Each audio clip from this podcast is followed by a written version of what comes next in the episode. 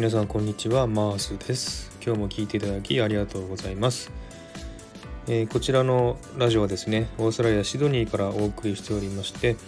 えー、毎日いろんな話題をお届けしております。はい。今日のシドニーはですね最高気温が21度ということで、えー、ちょっと曇りですね。ちょっとひんやりしておりますけれどもえー、厚手の服を着てるとちょっと暑いかなと思って脱ぐとちょっと涼しいかなっていう感じの気候ですね、えー、ちょうど春になってですね少しずつ暖かくなっております。シドニーからお届けします。今日もよろしくお願いいたします。はい。さて今日の話題なんですけれどもタイトルとしましてですね、えー、フォトグラファーが語るポートレート撮影の裏側ということでお送りしたいと思います。えー、実はですね私もう写真撮影をですねずっと続けておりまして、えー、ポートレートですね人物撮影はもう4年5年ぐらいやってますね。でその前はですね4年ぐらいはですね風景撮影をずっとしてました。ですのでもう大体10年ぐらいはですねもうずっと写真に関わってるものなんですね。でもうアマチュアなんですね。プロではありませんので特にあのお金もらうとかないんですけれども趣味でですねもうずっと、えー、撮影をしております。でですね今まで5年間で撮影したモデルさんの数なんですけれども、えー、なんと110人ぐらいいますね。えー、110人ぐらいのモデルさんを撮影してで、えー、コロナのパンデミックの前に100人になりましてですねえー、それから少しずつまたですね撮影して110人と今なっておりますけれどもモデルさんの大体の半分から60%ぐらいは日本人の方ですね。であとはですねタイ人の人が多いですね。それから中国人の人韓国人とかロシア人とかいろんなですね人種の人を撮影しております。で110名なんですけれどもえー、結局ですね、え、1人のモデルさんを4回5回と撮影することがありますんで結局ですね総撮影回数といったらですね150回ぐらいになりましょうかね、えー、結構数を多くこなしております。ですのでまあアマチュアですけれどもね、えー、ほぼプロに近いというね撮影回数は結構多いですのでね、えー、これから撮影したいなとかですね撮影してる方にはねちょっと参考になるんじゃないかなと思いまして、え、今日の話題をね、え作りたいと思います。え、まずですね撮影に関して、えー、の手順ですね工程などをね、えー、言ってみたいと思いますけどもこれは個人のね私の場合ですので他のカメラマンは別のね違う方法をとってるかもしれませんけども私の例をご紹介したいと思います。まずですね、モデルさんを探さないといけませんね。撮影、人物撮影ですとね、えモデルさんを探さないと撮影できませんので、どっかからね、モデルさんを探さないといけません。で、まあ、日本だったら結構ですね、モデルさんの探すサイトとかですね、えー、カメラマンとモデルさんの交流のね、サイトとかそういうの結構あると思うんですけれどもこちらにはそういうのあんまりないんですね。ですので自分でですね、えー、探していかないといけません。大体私の場合は SNS ですね。えー、インスタグラムとかツイッターとかフェイスブックとかで、えー、モデルをやりやってくれそうな、ね、女性ですね、まあ、男性でもいいんですけどもを探してで、えー、こちらからメッセージを送ってで向こうが、えー、OK したら撮影に入るという感じになりますね。でこのモデルに対してオファーするんですけども大体ですね断られる確率が80%ですね。もうほとんど断られます。それか、えー、既読無視か未読無視ですね。もう本当にあのメッセージ送っても返事も来ない読みもしないというねそういった状況がたくさんあります。えー、ですのでね、えー、100件をメッセージを送ったら大体80件は断られるか返事がないというのが大体の、えー、あれですね、えー、大体のことですね。ですのでもう本当に、えー、メッセージを送っても見つからない、ね、全然見つからないということもありますし。大体ですねえー、多い時で週に2回か3回の撮影、えー、平均して週に1回ぐらいで全然撮影ない時はもう本当に2週間ぐらい撮影ないとかありますけれども、まあ、大体ですね1週間に1回ぐらいは撮影してますね。で、えー、2人のですね時間の合う日と日時をね、えー、時間を決めて、えー、ロケーションですね場所は特別にモデルから希望がなければこちらでえ、ロケーションを決めております。大体ですね、モデルさんは素人なんですね。プロのモデルさんではありませんので、えー、ロケーション撮影です。まあ、どっか外でですね、え、公園とかに行って撮影するという方法をとっておりますので、えー、大体ですね、モデルさんは場所、いい場所とかは知らないです。ですので、こちらで、え場所を決めております。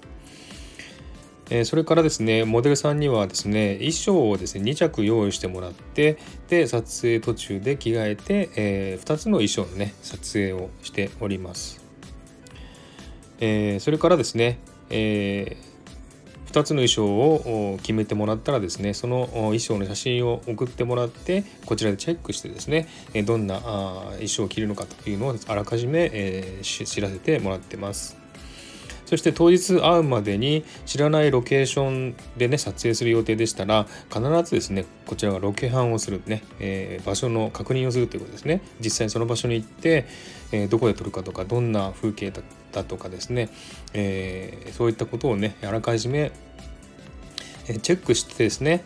その場所の状況を知るということを必ずしています。というのも当日ですね、えー、そこに行ってですねあどこで撮ったらいいんだかなこの風景嫌だなとかいいいい場所ないかなとか迷ったりすると時間の無駄ですしモデルさんもですね、えー、だんだんですねイライラしてくるかなと思いますんでね、えー、あらかじめ撮る場所とかですね風景を覚えておいてそこで、実際に撮るということになりますね。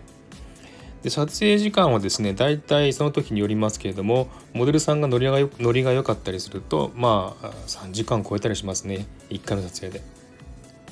で平均して2時間ぐらいですね。えー、まあ、1時間ちょっとぐらいで1つの衣装で撮影で着替えてまた1時間ちょっとという感じの撮影になりますね。まあ、あの場所によりますけども結構歩き回りますんでね歩き回って撮影しますので、えー、まあ長い時は3時間かかったりします。4時間かかったりしますけどもね、えー、結構歩き回りますね。疲れますけど体力ね、えー、がいります、えー、それからですね大体、えー、写真はですね撮った写真ですね。皆さんあの写真のことあんまり知らないと思いますけれども、えー、写真を撮影する際に、えー、皆さんが普通に写真をねインターネットとかで見れますけどもその写真のファイル形式が JPEG っていうファイル形式なんですね。で、私はですね、一眼レフで撮ってますんで、ローファイル、RAW というローファイルというでね、えファイルで撮ってます。で、そのファイルを、えー、コンピューターに入れて編集して、そして JPEG ファイルに変換するという作業をしてますね。で、それ結構ちょっとね、1週間以上、1週間ぐらい時間かかることありますね。そんな感じでですね、撮影をします。でですね撮影する際に気をつけてること何個かあるんですね。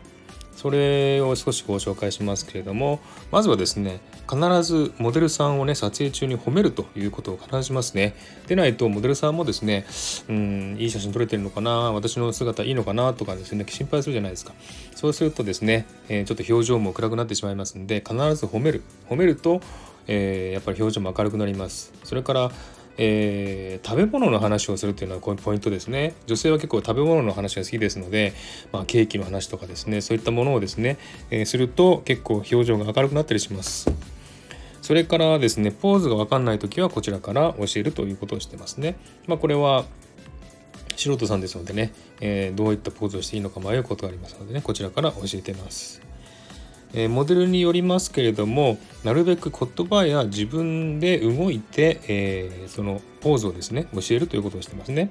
でこれはなぜかというとモデルさんに触ってですね手を触ったりとか体を触ったりしてこうこうこうしてくれとかね言うとですねちょっとやっぱり、えモデルさんもですねあんまりいい気分はしないと思うんですね。ですのでなるべくモデルさんには触らずに、え自分が動いてですねモデルのねポーズを教えるということをしております。でどうしてもですね触らないといけない時例えば髪の毛とかですね、えー、そういったところを触る時は必ず一言「総理」という言葉をかけてね触ったりします、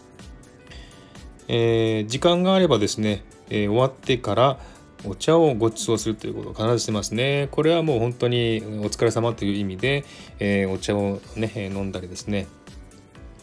何か軽く食べたりとかすることは知っています。まあこれはモデルさんの状況によりますけれどもね、えー、時間があればやっております。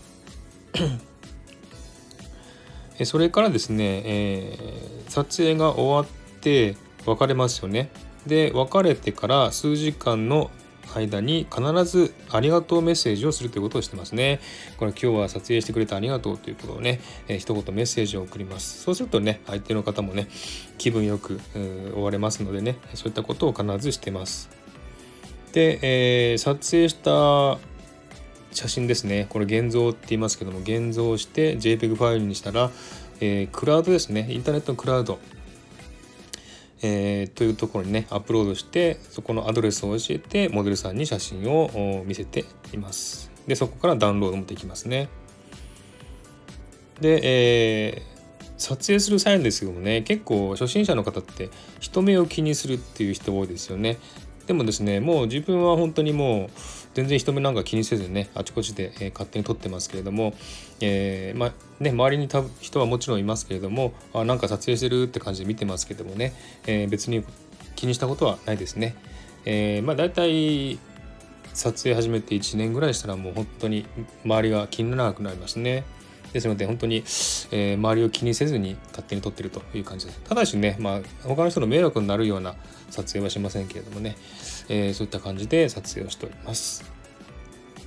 はい。ということでね、ちょっと今日は撮影について、え、お話ししました。えー、まあ、心では全然言ってなかったんですけども、えー、撮影ですね、写真撮影ずっとしてますので、え撮影に興味ある方にね、参考になったらなと思っております。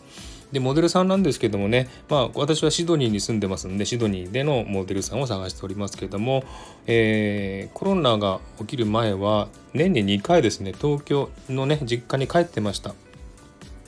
でですねその度に、え東京で撮影、え、するモデルさんを募集してるんですね。でそのモデルさんを募集してでそこで、えー、まあ、連絡あった人と撮影するということをよく知っております。ですのでもしねあの皆さんの中で撮影してほしいなという方がいらっしゃったらですね、まあ、東京地区限定になっちゃいますけれども、えー、ぜひですねご連絡ください。自分がですね東京日本に帰った時ですね、え、撮影のお話とかねいろいろしたいなと思っておりますのでね、えモデル希望の方はご連絡ください。